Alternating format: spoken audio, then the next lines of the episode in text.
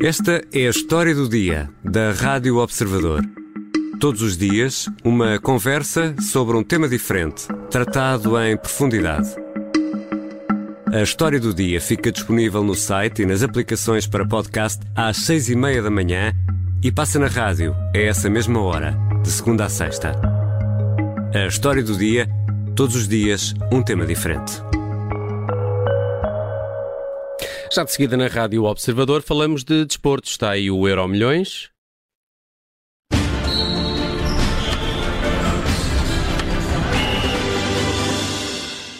Edição do Euro Milhões hoje com o Miguel Cordeiro. Temos connosco sempre o Bruno Vieira Amaral. Miguel, olá, boa tarde. Olá, boa tarde. Vamos ao tema do dia que escolheste para o desporto e uh, falamos hoje do Benfica, que ao que parece recusou 100 milhões por Enzo Fernandes. Sim, está, está nos desportivos hoje, nas capas desportivas de hoje, já circula pela imprensa que o Benfica terá recusado 100 milhões de euros por Enzo Fernandes o jogador do Benfica, o melhor jogador jovem do Mundial.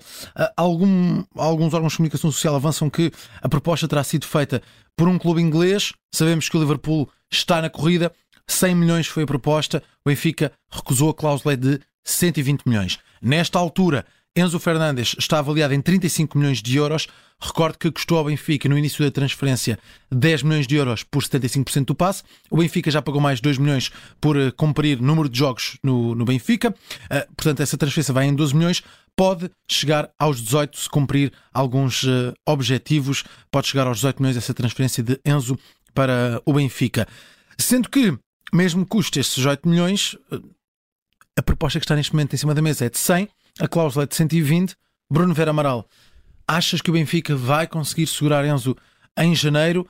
Em, no verão parece ser já muito difícil, mas para o final da temporada, o que é que te parece? Parece-me que desportivamente o Benfica precisa de Enzo até ao final da temporada. Certo. Seria um golpe uh, muito forte para o Benfica, desportivamente, perder Enzo, ainda que possa ter lá alternativas. Obviamente alguém terá de jogar, tem de entrar Mas 11. tem? Ao nível de Enzo não tem, quanto a mim, não tem. E no estilo de jogo também não tem. Sim, quer dizer, eh, vamos. Uh, nós, todos nós vimos, uh, e, e, estes clubes que, que estão atrás de, de Enzo Fernandes uhum. também viram as exibições de Enzo Fernandes pela Argentina. Uh, não, não, há que enganar, é um jogador com, com uma qualidade superior.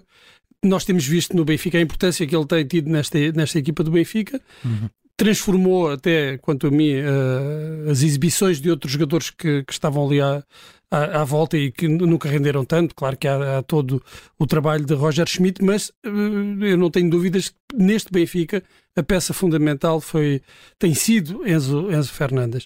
Portanto, a, a, saída de Enzo Fernandes neste momento não tem, uh, com a saída de Enzo Fernandes não há um substituto uh, ao, ao, mesmo nível, não pode haver. Isto é, é, é como uh, quase sempre acontece, tens um jogador da qualidade de, de, Enzo Fernandes ou de qualidade semelhante se sai, se tiveres lá alguém do mesmo nível, a pergunta é porque é que estava no banco. No... Mas então, achas que a saída de Enzo é inevitável no verão?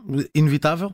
Creio que sim. E no inverno sim. achas que o Benfica consegue manter? Acho que o Benfica tem de fazer tudo para manter o jogador. Hum. E aliás, o que tem de fazer é convencer o próprio jogador que até para ele é melhor fazer até ao final da época Uh, continuar até ao final da época no Benfica, pelo menos. Eu creio que um jogador como o Enzo Fernandes tem uh, naturais objetivos, legítimos objetivos de ir claro, para uma liga maior, claro, para um clube claro. maior, uh, porque não é em Portugal que um jogador desta qualidade se vai realizar tem que ser numa liga maior, num clube com outras aspirações, disputa uh, a sério todos os anos pela Liga dos Campeões, mas isso também não é novidade nenhuma aquilo que o Benfica tem de fazer, mesmo que apareça alguém a, bater, a querer bater a cláusula, é convencer o jogador que o melhor para ele, do ponto de vista também da gestão da carreira, é não sair a meio da temporada, aguardar pelo final da época e então uh, fazer essa transferência. Porque também há riscos para o próprio jogador, apesar de toda a qualidade que o Enzo Fernandes tem, apesar também de ter vindo para o Benfica e de se ter imposto logo, há riscos numa mudança uh, a meio da temporada. Claro que o jogador terá confiança que se conseguirá adaptar a qualquer realidade, como mostrou agora no Benfica. O Sim, Benfica uma tem... adaptação muito rápida. Sim, Sim adaptação, quer dizer, nem, nem, é nem mais, do que uma, é, nem, quase... nem mais do que uma adaptação é chegar, não, é chegar e, e, e transformar o, o futebol da, da, equipa. E eu acho que aí o que o Benfica pode tentar fazer é isso. Se aparecer algum, algum clube disposto a bater a cláusula de, de hum. rescisão, só lhe resta tentar convencer o jogador e os seus representantes que o melhor para ele é ficar mais algum tempo, ou seja, até final da época. É uma das dúvidas para, para o próximo mercado, mas que tem mercado, tem. Uh, muitos clubes interessados em Enzo Fernandes e hoje praticamente toda a imprensa desportiva aponta para essa proposta de 100 milhões por Enzo que foi recusada pelo Benfica. Vamos ao futuro, onde está claramente Nemias Queta. E é uh, daquelas coisas que estamos aqui à espera já há algum tempo, uh, mais de um ano. Nemias Queta assinou pelo, pelos Sacramento Kings, depois do draft do ano passado. Uh, fez alguns jogos na época passada, mas passou quase sempre pela J-League, fez a temporada quase toda na J-League. Este ano também fez a temporada quase toda na, na J-League, um, este arranque de temporada. Esteve muito bem neste arranque de temporada, nessa segunda divisão, vamos dizer assim, a, a divisão secundária uh, do basquetebol norte-americano. É a Liga Revelação. É, basicamente é isso. Basicamente é a Liga Revelação. Não é o universitário, não é o júniores, uh, isso é outra coisa. É a J-League, que é uma divisão secundária onde um, jogadores que não têm lugar na equipa principal acabam por ter minutos um, com as mesmas equipas, mas com outros nomes. Estava muito bem, foi chamado agora à equipa principal. Já fez dois jogos. O primeiro uh, contra o Charlotte Hornets já tinha estado bem e nessa altura o treinador disse que Miasquete ia continuar com a equipa. Isso aconteceu e ontem jogou frente aos Lakers. Teve 10 minutos uh, de jogo frente aos Lakers. Ele faz uh, eh, 10 pontos nesse jogo, consegue 3 ressaltos, joga 10 minutos e meio, uh, assim é que foi. Um, esteve, quando esteve em campo, esteve a defender praticamente o tempo todo a defender LeBron James, que é um para, para nós portugueses é algo do outro mundo ver um português num jogo da NBA a defender o rei uh, deste desporto, não o maior de sempre, vamos deixar isso para Michael Jordan, mas um dos maiores de sempre. E uh, a fazer uma ótima exibição, 10 pontos em 10 minutos é, é de facto uma ótima exibição para a minha esqueta a este nível. E no final, na minha esqueta, falou para os portugueses, falou para Portugal e é isso que, que queremos escutar. Vamos estamos aí, estamos aí, estamos a crescer, cada dia a subir melhor e estamos, estou muito ansioso para poder continuar a crescer e mostrar o meu valor. Estamos aí, estamos aí e Nemias, nós também estamos aqui deste lado a ver, à distância do Atlântico e foi uma ótima exibição. eu não tive a oportunidade, costumo ficar acordado durante a noite para ver NBA. Para este jogo não tive a oportunidade de o fazer, mas hoje de manhã, quando, quando vi o que aconteceu com a minha esqueta no jogo de ontem, de facto deixa-me com um sorriso na cara. Eu não sei qual é a tua opinião, Bruno Vieira Amaral, sobre o, a minha esqueta, mas. O Bruno Vieira Amaral está habituado a talentos do Barreiro, não é? é do Val da Moreira, é, é. precisamente somos os dois do Val da Moreira, eu e o Nimi Esqueta, ele um bocadinho mais famoso. Do... um bocadinho. um bocadinho mais enquanto. famoso, por enquanto. uh, mas, claro, é uma, é uma grande alegria, independentemente de, de, de, da origem dele, uh, o que interessa é, é, é, é, o que ele está a fazer, Sim. está a fazer história e, e tem uma personalidade. Uh, fortíssima, porque é preciso ter uh, uma personalidade muito forte, porque ele chegou à NBA uhum. e para quem está de fora, quer dizer, o, o mais difícil estava feito. Uh, já tinha chegado ao topo do mundo, mas este tempo em que, que ele está no, no Sacramento Kings tem, tem mostrado que uh, é preciso mais trabalho, é uhum. preciso uhum. paciência e Porque ele tem muita concorrência. E ele, tem, e ele tem demonstrado essa paciência. Houve uma Verdade. pergunta que os jornalistas lhe fizeram depois do jogo. Sim. Uh, como é que ele uh, lidava com o facto de, de, lhe pedirem coisas muito diferentes. Sim, na, na G-League ele tem um papel muito mais importante na Claro, equipa. É? e ali passa por uma realidade completamente certo. diferente.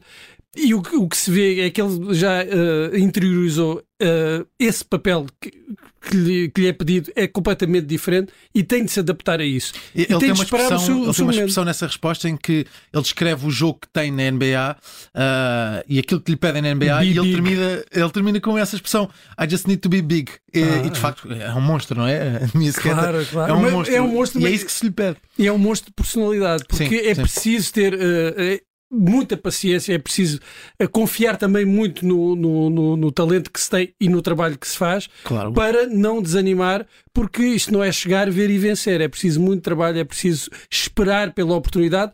Ontem foi mais uma oportunidade e que ele aproveitou e esperemos que tenha mais oportunidades e que consiga aproveitá-la. É isso, vamos esperar que sim. Uh, mas o treinador já prometeu que Nemias vai continuar na equipe principal, vai ter tempo de jogo nestes 10, 15 minutos uh, por jogo para poder também descansar uh, da Manta Sabonis.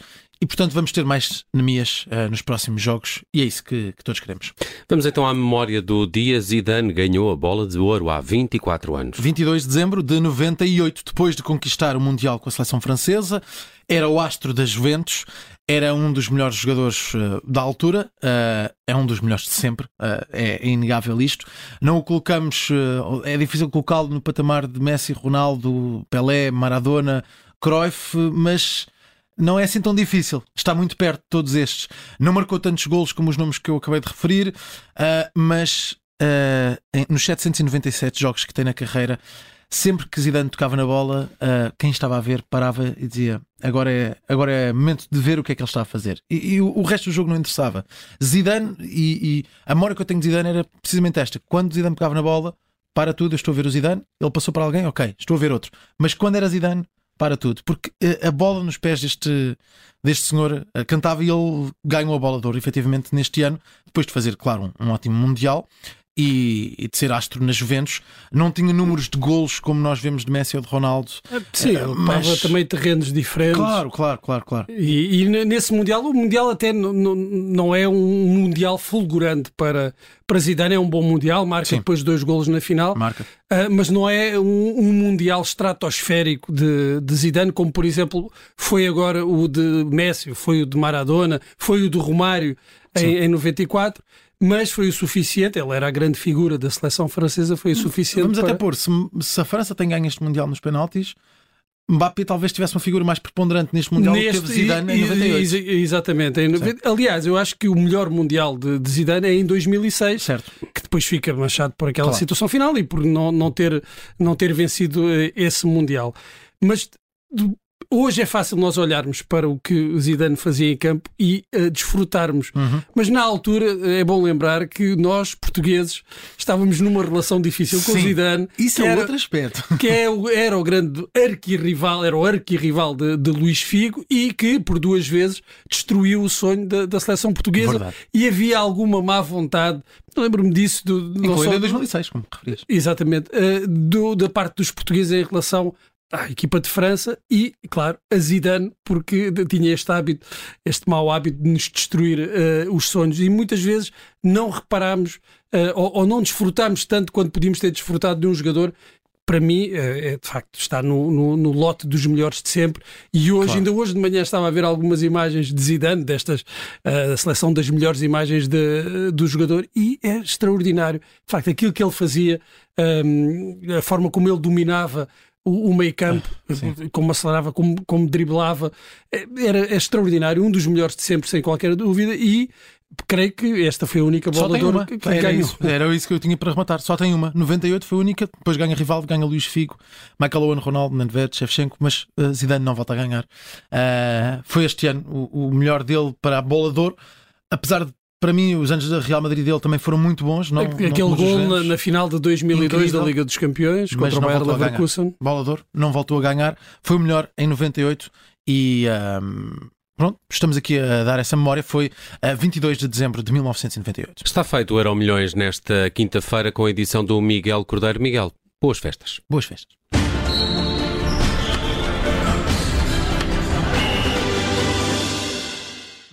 Rádio Observador.